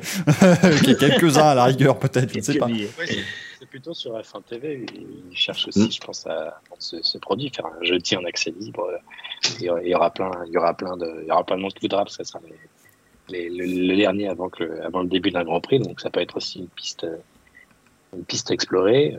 Euh, c'est vrai que finalement, une petite séance collective de deux heures, par exemple, pour euh, faire les derniers ajustements et un peu euh, une sorte de warm-up de la saison, en fait, ce serait pas une mauvaise chose non plus. Il y a des pistes, mais bon, après, je m'inquiète pas pour les pilotes. Encore une fois, euh, c'est les meilleurs pilotes du monde, donc euh, ils seront, euh, ils seront de toute façon au niveau. Certains d'entre eux ont vu plusieurs générations de voitures, donc il n'y a pas de raison que qu'ils savent pas, qu'ils sachent pas s'adapter. Le point G nous demande d'ailleurs ce qu'ils testent pour Pirelli, c'est uniquement pour les pneus, tout à fait. Hein. c'est uniquement les tests de pneus et de toute façon, tu ne peux pas utiliser ta voiture de la saison en cours. Donc, donc ça. As qui a dit aujourd'hui que euh, même As a participé aux essais Pirelli. Alors, euh, dans le communiqué de, de c'était un, ça nous a coûté cher, parce qu'il a fallu euh, adapter une voiture hybride 2019. Alors on imagine que voilà, il y aura plus de sucre dans le café chez As jusqu'à la fin de l'année. Mais ils ont dit on, voulait le faire parce que c'était indispensable pour les tests Pirelli et puis pour faire conduire quand même nos deux, nous deux rookies. Alors c'est c'est même As qui, qui n'a plus d'argent. alors oui, c'est vrai qu'il y a Mercedes n'en pas fait à un moment donné. Euh. J'avais pas pensé à ce contraste, à ce qui va et Mercedes qui renonce. Mais voilà, c'est vrai qu'il y aura aussi des nouveaux pneus Pirelli l'an prochain, les, les, 18 pouces. Euh, il y a aussi ça à prendre en compte. Alors, normalement, ça sera bien testé, mais, euh, mais ça fait partie des, des, gros changements qui vont peut-être euh, favoriser une équipe ou défavoriser, d'autres, on verra. Il y a aussi le gel du règlement. Hein, le, le, le, les, les, châssis, à mon avis, ne pourront pas être trop développés dans l'année. Mm dans l'année non plus. Il y aura les limitations euh, des essais en soufflerie pour les équipes les mieux classées. Et il y aura les budgets euh, plafonnés qui vont encore réduire de 5 millions de dollars. Donc il y a tous ces aspects euh, à prendre en compte aussi. Donc, à mon avis, ça, ça désavantagerait pas trop les grosses équipes finalement parce qu'elles économiseront aussi de l'argent derrière qu'elles pourront remettre dans le développement de, la voiture. Donc, est-ce que ça fera une grosse différence? Non, mais ça créera peut-être plus d'incertitude. Je, crois que le syndic chez As euh, s'est battu et euh, effectivement donc il y aura plus de il y aura plus de sucre. Par contre ils ont gardé les touillettes donc ça c'est euh, ça c'est super important quand même. mais du coup, ah elles ne touilleront plus rien. C'est le gros problème évidemment, puisqu'il n'y aura plus rien à, touiller dans le café. Ça risque d'être compliqué. Ils n'ont pas ils ont pas pensé à tout. Ça dit, sans café, Gunther sera peut-être plus calme. Mais là, c'est peut-être plus besoin de café. Euh, donc voilà, ça fait partie de ces choses. Euh, c'est un peu, voilà, c'est un peu un, saut dans l'inconnu. Mais est-ce que c'est pas finalement un peu plus excitant, comme on l'évoquait, voilà, Nürburgring, voilà. C'était Grand Prix, c'était week-end aussi où il y avait des surprises, des, choses un petit peu différentes de d'habitude. C'est peut-être des choses, voilà, qui sont, euh, sont peut-être correctes aussi pour la Formule 1 et qui peuvent aider le, sport à avancer. Bien sûr, comme on vous le, disait, avec ces histoires de, gel aussi des châssis on peut avoir une saison qui serait globalement moins sérieuse que cette année. Je, ne veux pas mm. euh, voilà, que tout le monde commence déjà à se dire faut pas regarder la F1 l'an prochain. Si, il faut regarder la Formule 1 l'an prochain, ce sera très sympathique. Mais il y a des chances quand même que les écarts soient un peu plus marqués. Euh, ça ne veut pas dire qu'ils ne pourront pas être réduits en cours de saison, mais ça, risque d'être un peu plus compliqué, autant que tout le monde vraiment se, se, se, mette au point avec ces, nouvelles monoplaces. Euh, c'est Tom Brady, je crois, qui nous demandait aussi à quoi de nouveaux constructeurs? Parce que c'est vrai que depuis 2011, on n'a eu que As qui, est venu en, en Formule 1. Euh, justement, ce nouveau règlement est là pour ça aussi. Euh, que ce soit le nouveau règlement sportif ou, technique, les deux sont là pour aider, et aussi le règlement financier bien sûr, il y a trois règlement financier. Ils sont là pour aider les nouvelles écuries à arriver. Mais euh, On a vu ce que ça donnait l'endurance, mettre des budgets plafonnés aussi, baisser les coûts. C'est tout d'un coup, on a eu Ferrari, Audi, tout le monde qui est tout le monde qui est revenu. Donc ça peut être. Mais la, grosse incertitude pour les prochains constructeurs, c'est surtout le prochain moteur. Et, le 2026, c'est ce qui sert parce qu'il y a un coût d'entrée qui est quand même énorme en Formule 1 et Honda en sait quelque chose en 2015. Donc c'est bah, évidemment c'est Volkswagen hein, qui, est, sur les chapeaux de roue, mais eux ils demanderaient 4 roues motrices, un V6, même un V4 qui serait simplifié. on a eu par exemple on a eu euh, chez Alpine, chez Renault, on a déjà dit euh, ok pour un nouveau constructeur, mais pas pas à n'importe quel prix. Hein. Il ne faut pas qu'ils arrivent et qu'ils gagnent tout parce que ce serait un nouveau moteur, ce serait injuste. Donc il y a toujours ces dilemmes, ces dilemmes à prendre en compte. Mais évidemment que la F1 a besoin de notre motoriste parce qu'avec le départ de Honda, ils seront plus de trois, c'est quand même pas énorme. Euh, voilà. Mais à part Volkswagen, est-ce qu'il y aura vraiment des gens, des, des, manufacturiers qui seraient vraiment intéressés euh, à voir? Parce que même, même, même Daimler a annoncé qu'il serait tout électrique euh, en 2030 ou 35 finalement. Donc euh, voilà, ça ne sera pas le cas de la F1 a priori en 2030. Donc on n'est pas non plus à l'abri d'une mauvaise surprise pour 2026. C'est vrai. Ce sera des équipes, à mon avis, qui risquent de venir plus que des constructeurs. Ouais, c'est ça. Il y, a deux choses à voir. Il y a quel motoriste. Alors, motoriste, on en a toujours quatre, puisque Red Bull, à partir de 2025, sera bien motoriste aussi, après, quelle que soit leur alliance avec un constructeur ou non. Euh, par contre, effectivement, euh, il n'est pas impossible qu'on ait des structures qui veulent rentrer en F1. Et là, dans ce cas-là, il faudra juste qu'il y ait deux voitures en plus sur la grille. Et je crois que la F1, normalement, veut laisser. Au départ, le plan, c'était en. Parce que le règlement aurait dû arriver cette année. Et à partir de 2022, faire un, un vrai euh, appel d'offres pour avoir une équipe en plus. Donc là, j'imagine qu'ils vont laisser le règlement arriver en 2022. Et en 2023, lancer un appel d'offres pour qu'il y ait une nouvelle équipe qui vienne. Je pense que on doit pouvoir trouver des structures qui ont 150 millions, grosso modo à, dépenser pour arriver en F1. Euh, et à mon avis, qui peuvent sportivement euh, valoir le coup. Et je crois que la F1, dans l'idéal, aimerait revenir à 22 voitures. Oui. Alors, ils vont, à mon avis, ils vont revenir à 22, voitures, mais pas à n'importe quel prix, parce qu'en février dernier, il y avait le fameux Salvatore Gandolfo qui était revenu avec son projet Pantera, renommé Monaco F1, qui était renommé enfin, plus ou moins avec les Monaco F1 Team et Racing F1 Team. À mon avis, ils veulent pas d'équipe non plus pas trop sérieuse, qui, qui n'a pas finalement les moyens de durer, un peu comme, comme HRT.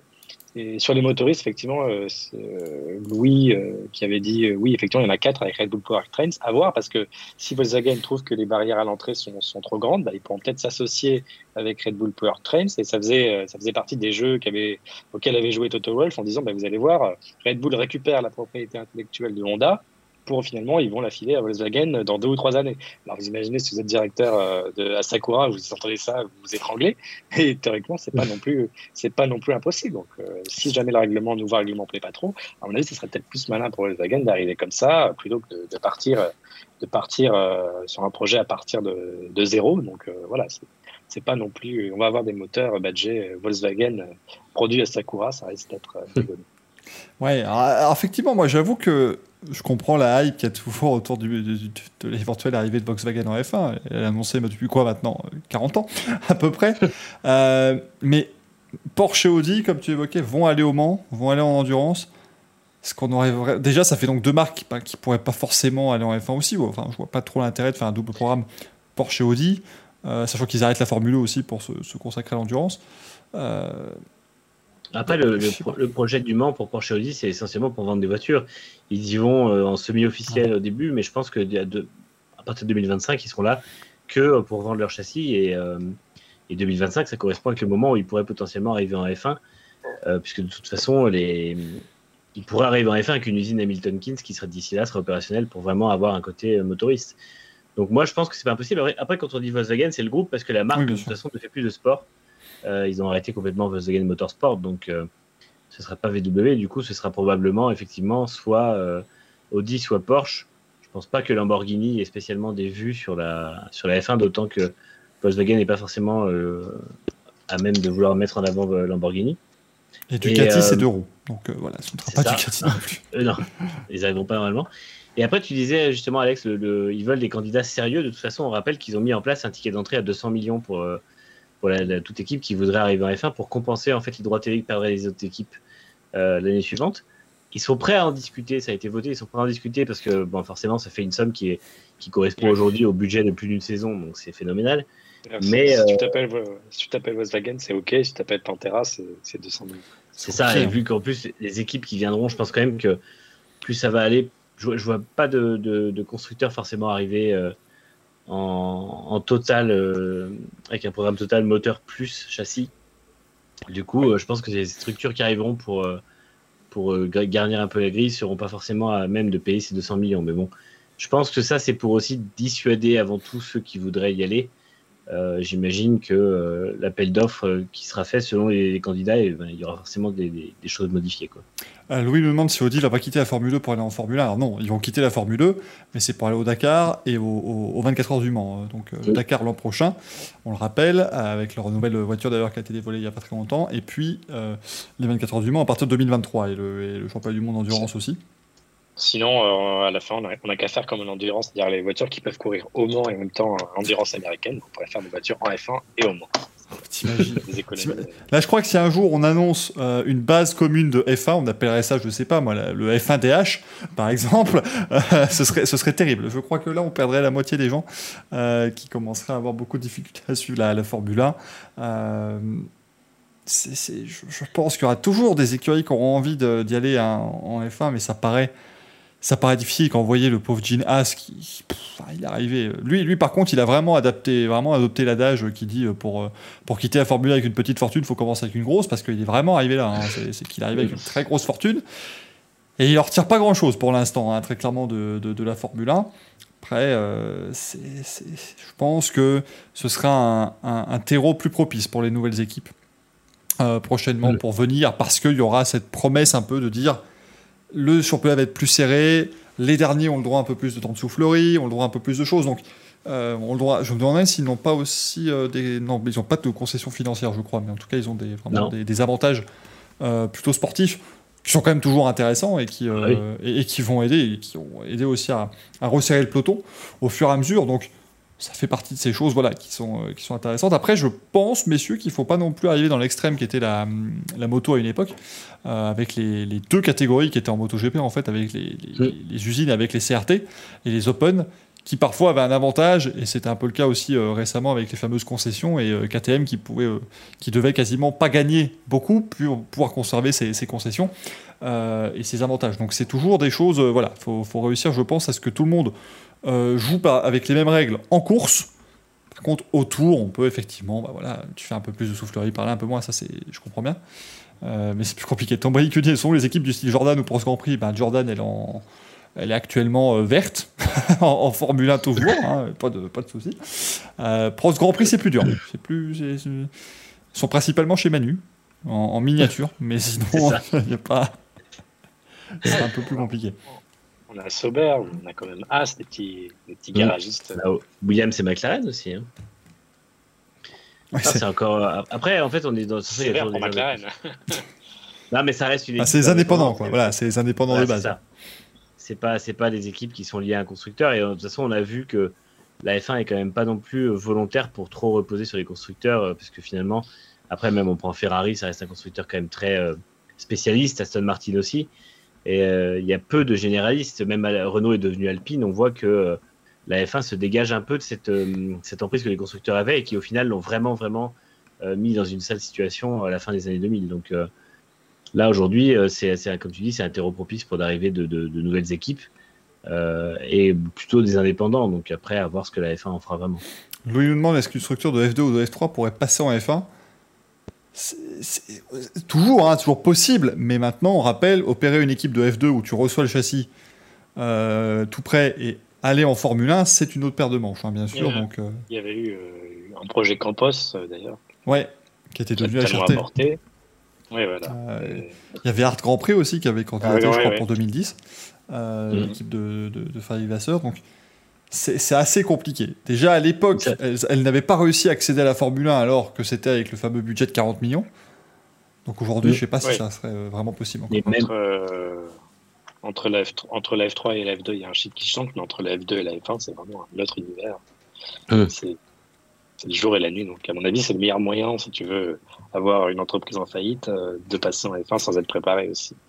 Bah c'est ça, on se rappelle même que pour remonter plus loin, dans les années 90, Dams avait fait une, monoplace adaptée de sa F3000 pour faire une F1 et finalement ils n'y sont jamais allés parce qu'ils se sont rendus compte que la tâche était trop importante et que les dépenses mettaient vraiment en péril l'entreprise. Donc euh, je pense effectivement que euh, il y, y, aura forcément un blocage. Il faut que ce soit une structure hyper soutenue, mais on voit que celles qui sont hyper soutenues, bah, c'est soit elles ont son Red Bull en sponsor, soit elles ont euh, dans le cas de Hightech, et euh, qui est donc euh, le sponsor aussi de Haas. Et c'est vrai que dans l'état actuel des choses, à part Prema, qui est vraiment une grosse, grosse structure, parce qu'eux, ils ont des voitures en F4 de toutes les nationalités, ils ont des voitures en, en Freca, en F3 et en F2, eux auraient potentiellement le, financement pour pouvoir éventuellement monter un, projet.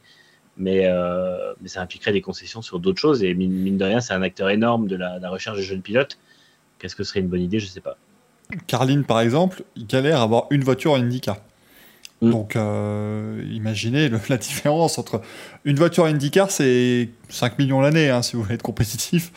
Saison de F1, c'est 145 millions, du coup, pour l'instant, et 140 l'an prochain. Donc, c'est un petit, un petit écart, euh, bien évidemment, hein, une espèce de gouffre euh, financier, la Formule 1. Donc, c'est vrai que pour l'instant, ça va être compliqué d'obtenir de nouvelles équipes. Et déjà, concentrons-nous sur conserver celle actuellement et même qu'on pense ce qu'on veut ou pas, le fait que Williams a été vendu, que Haas risque fortement d'être vendu et que, en tout cas, les, les, Russes, euh, le, papa de Nikita Mazepin s'y investissent énormément, c'est positif quand même pour le sport. D'ailleurs, on peut arriver sur ce modèle hybride comme chez Williams, c'est des investisseurs, un groupe d'investisseurs euh, qui arrivent et voilà, Williams, ça reste une équipe indépendante, mais c'est plus non plus un, petit garagiste comme euh, euh, comme Dineas qui, dirige, mais voilà, c'est vraiment des investisseurs qui recherchent une rentabilité, donc ça pourrait être aussi un modèle. Hein. On voit, on voit, il y a des introductions en bourse euh, aux États-Unis régulièrement avec des, des SPAC. En fait, les gens mettent de l'argent, mais sans savoir le projet défini, ça peut être aussi un modèle. moi, je pense que plutôt que des, indépendants, plutôt voilà des modèles d'investisseurs, notamment d'ailleurs aux États-Unis, on voit l'intérêt que Netflix dégage là-bas euh, pour pour arriver en Formule 1. Donc, moi, c'est plutôt le modèle que je privilégierais si jamais il y avait des indépendants en plus qui, viendraient. Mylène qui ne voulait pas lancer une cagnotte pour avoir une équipe racing fait dans les années à venir. Euh, oui, mais que si on n'est pas obligé de prendre Lucas Di en pilote? Parce que là, je, là moi, j'aurais du mal. Je, je, cède mes parts tout de suite. Mais... On, évite de mettre Greg en team principal aussi, je pense. Oui, non, ça, non, ça se passerait, ça se passerait mal, cette affaire. D'ailleurs, si vous voulez euh, écouter nos, nos, bêtises sur la Formule 2, ce sera jeudi, hein, bien évidemment, 20h30, euh, toujours sur cette, euh, cette même chaîne Twitch. Et tout doucement, on va arriver à la fin de notre émission, hein, messieurs, aussi, notre fin de notre Grand Prix. un Grand Prix, c'est une heure et demie. Alors, rassurez-vous, l'émission qui sera après Monza ne sera pas plus courte. Hein, on va pas, on va pas la, la rogner. et s'il y avait un Grand Prix Singapour, elle ne serait pas beaucoup plus longue non plus. Hein, voilà, on va essayer de rester sur des euh, durées moyennes assez, euh, assez proches. Hein, euh, bien évidemment, pour les délais on dit ah non, bah, écoutez, on aimerait, on aimerait être dans les 107%, s'il vous plaît. Les règles existent toujours. On fait, on fait ce qu'on peut. quand même, l'ami Franck qui sera de retour la semaine prochaine. Et eh bien voilà, on a hâte aussi de le, de le retrouver toujours le bienvenu, Alexandre, aussi, bien entendu. Hein, si tu souhaites des notes, si on veut faire un jour une émission à 4, et là, évidemment, il faudra commencer à chronométrer les prises de parole pour rester dans l'heure et demie, puisque la semaine prochaine, on prépare encore un joli, euh, un, joli programme, bien sûr. On reviendra sur le Grand Prix de Hongrie.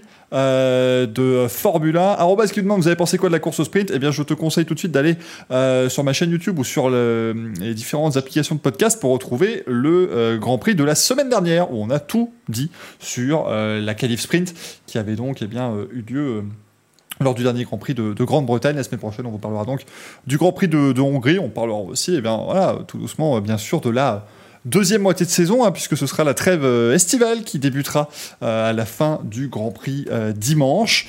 Euh, trêve estivale qui sera très courte hein, sur Grand Prix, puisqu'on fera une pause d'une semaine. Donc vraiment, profitez-en bien. Et donc on ne sera pas des vôtres, on vous le rappelle. Hein. on fera donc l'émission le 2 août prochain. On ne sera pas là le 9 et on reviendra le 16, tout pimpant, tout bronzé, tout prêt pour affronter cette deuxième moitié de saison 2021. Merci beaucoup Manu, merci beaucoup Alex d'avoir été merci, à toi. ici. Merci, un grand merci encore au chat parce que vous êtes de plus en plus nombreux et vous êtes toujours voilà, très nombreux maintenant. Euh, vous savez, en fait, en interne, on va dire un petit peu les, secrets. On fait entre guillemets une distinction entre les émissions post-Grand Prix et les émissions plus news, puisqu'évidemment on sait que ça ramène moins de monde. Et ben, je regarde, vous êtes toujours extrêmement nombreux, donc merci beaucoup euh, d'être aussi, aussi nombreux. Je vous rappelle qu'on se retrouve jeudi 20h30 pour le Racing Café c'est une salle, deux ambiances, hein, globalement, hein, sur, cette, sur cette chaîne Twitch entre ces deux émissions. Et puis dimanche, euh, ce sera, et eh bien, du coup, à 17h30, le débrief du euh, Grand Prix. Et puis ensuite, lundi, on reviendra plus largement sur ce Grand Prix de Hongrie dans Grand Prix. Merci beaucoup d'avoir été là et à bientôt. Ciao, ciao. Merci, ciao. Ciao, bonne semaine.